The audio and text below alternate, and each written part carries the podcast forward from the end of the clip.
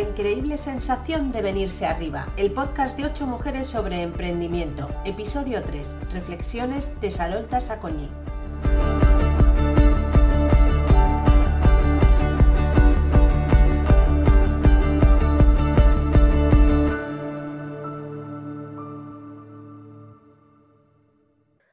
Nunca pensé que un día me convertiría en una emprendedora. La mera idea me daba vértigo y la verdad es que sigue dándome.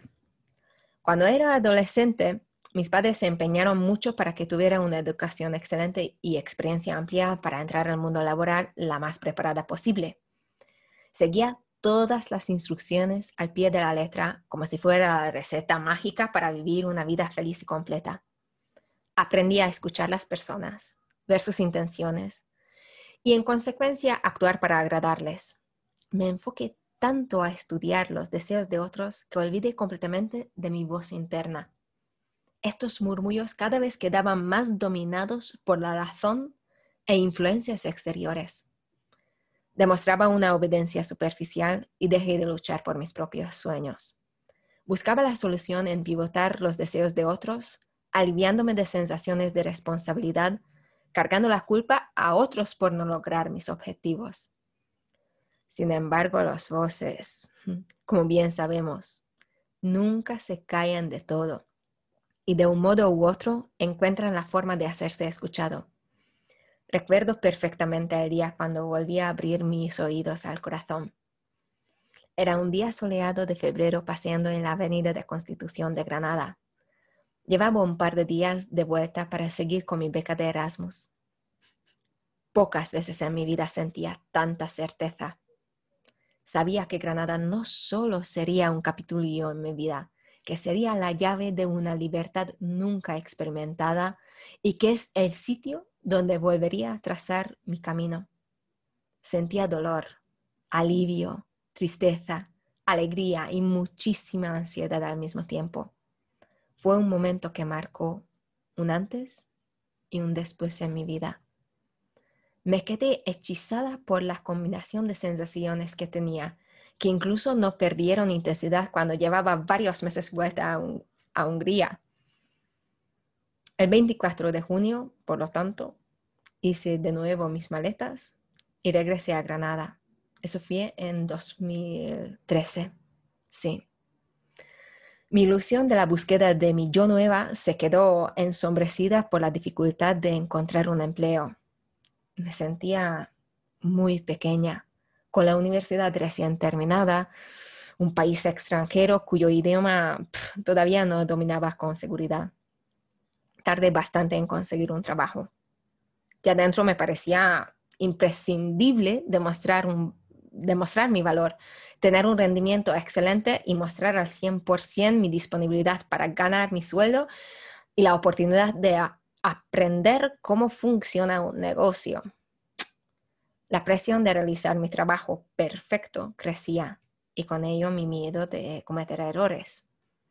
Tenía que vivir dos ataques de pánico seguidos para darme cuenta lo equivocada que estaba. La experiencia fue devastadora.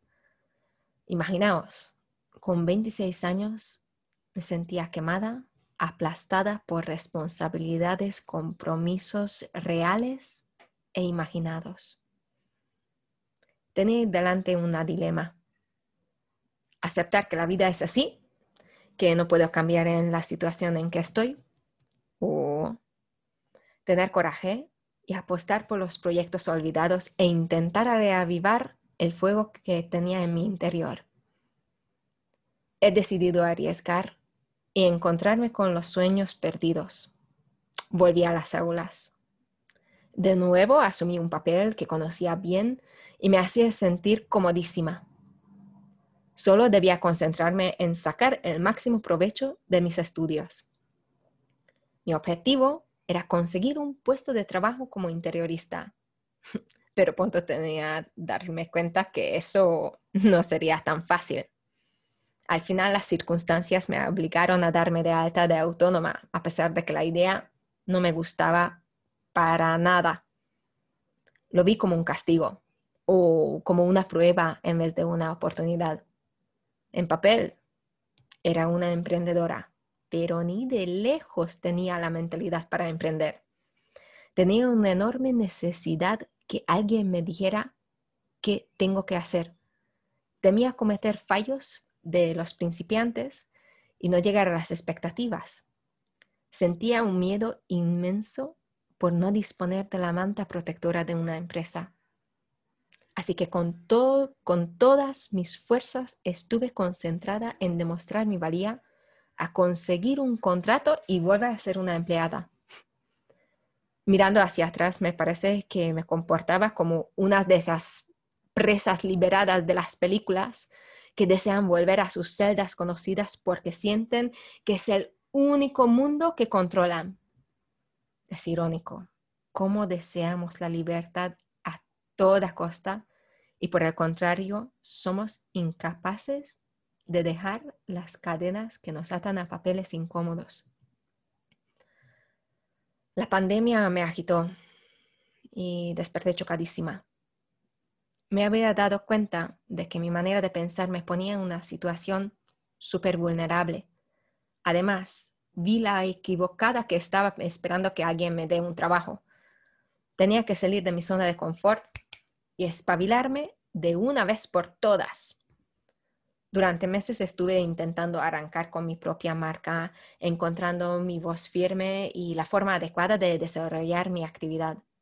Cada vez me sentía más agotada por tanta lucha con mi propia mentalidad y no podía dejar atrás la sensación de que todo eso, todo eso me supera. Me sentía muy sola y no entendía por qué no puedo despegar. En aquel momento pensaba que sería mi conocimiento incompleto sobre el mundo de los negocios. Por lo tanto, me apunté en una formación y ahí, ahí entendí. Lo que me faltaba no era la información, sino estar en comunidad. Rodearme con las personas adecuadas, con sueños, planes, problemas, dudas, con la mentalidad e inquietudes parecidas necesitaba la fuerza y la protección de esta tribu para crecer una forma sostenible y para que mis ideas sobre el emprendimiento tomen más fuerza. Ahí es donde he conseguido romper muchas de mis barreras, aquellas que me impedían a tomar acciones, cambiar mi forma de pensar sobre el emprendimiento y sobre la posibilidad de convertirme en la persona que siempre deseaba ser he descubierto una potencia enorme desaprovechada por el miedo y la ansiedad. Y ahora estoy aprendiendo cómo cuidarla y desarrollarla para utilizar a mi propio beneficio con pasos lentos, pero con pasos firmes. No espero tener un camino fácil. Sé que seré largo, muchas veces difícil. Me perderé ocasionalmente y lloraré.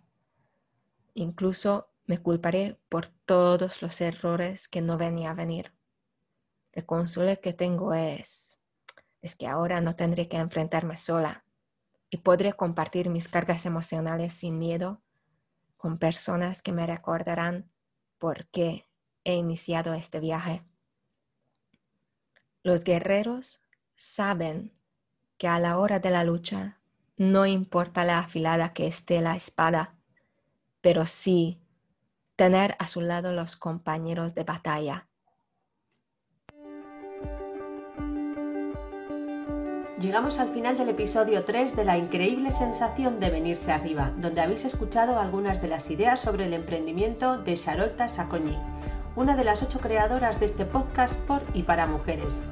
Nos encantará leer vuestros comentarios y recibiros en nuestro blog y redes sociales. Os dejamos los links en la descripción.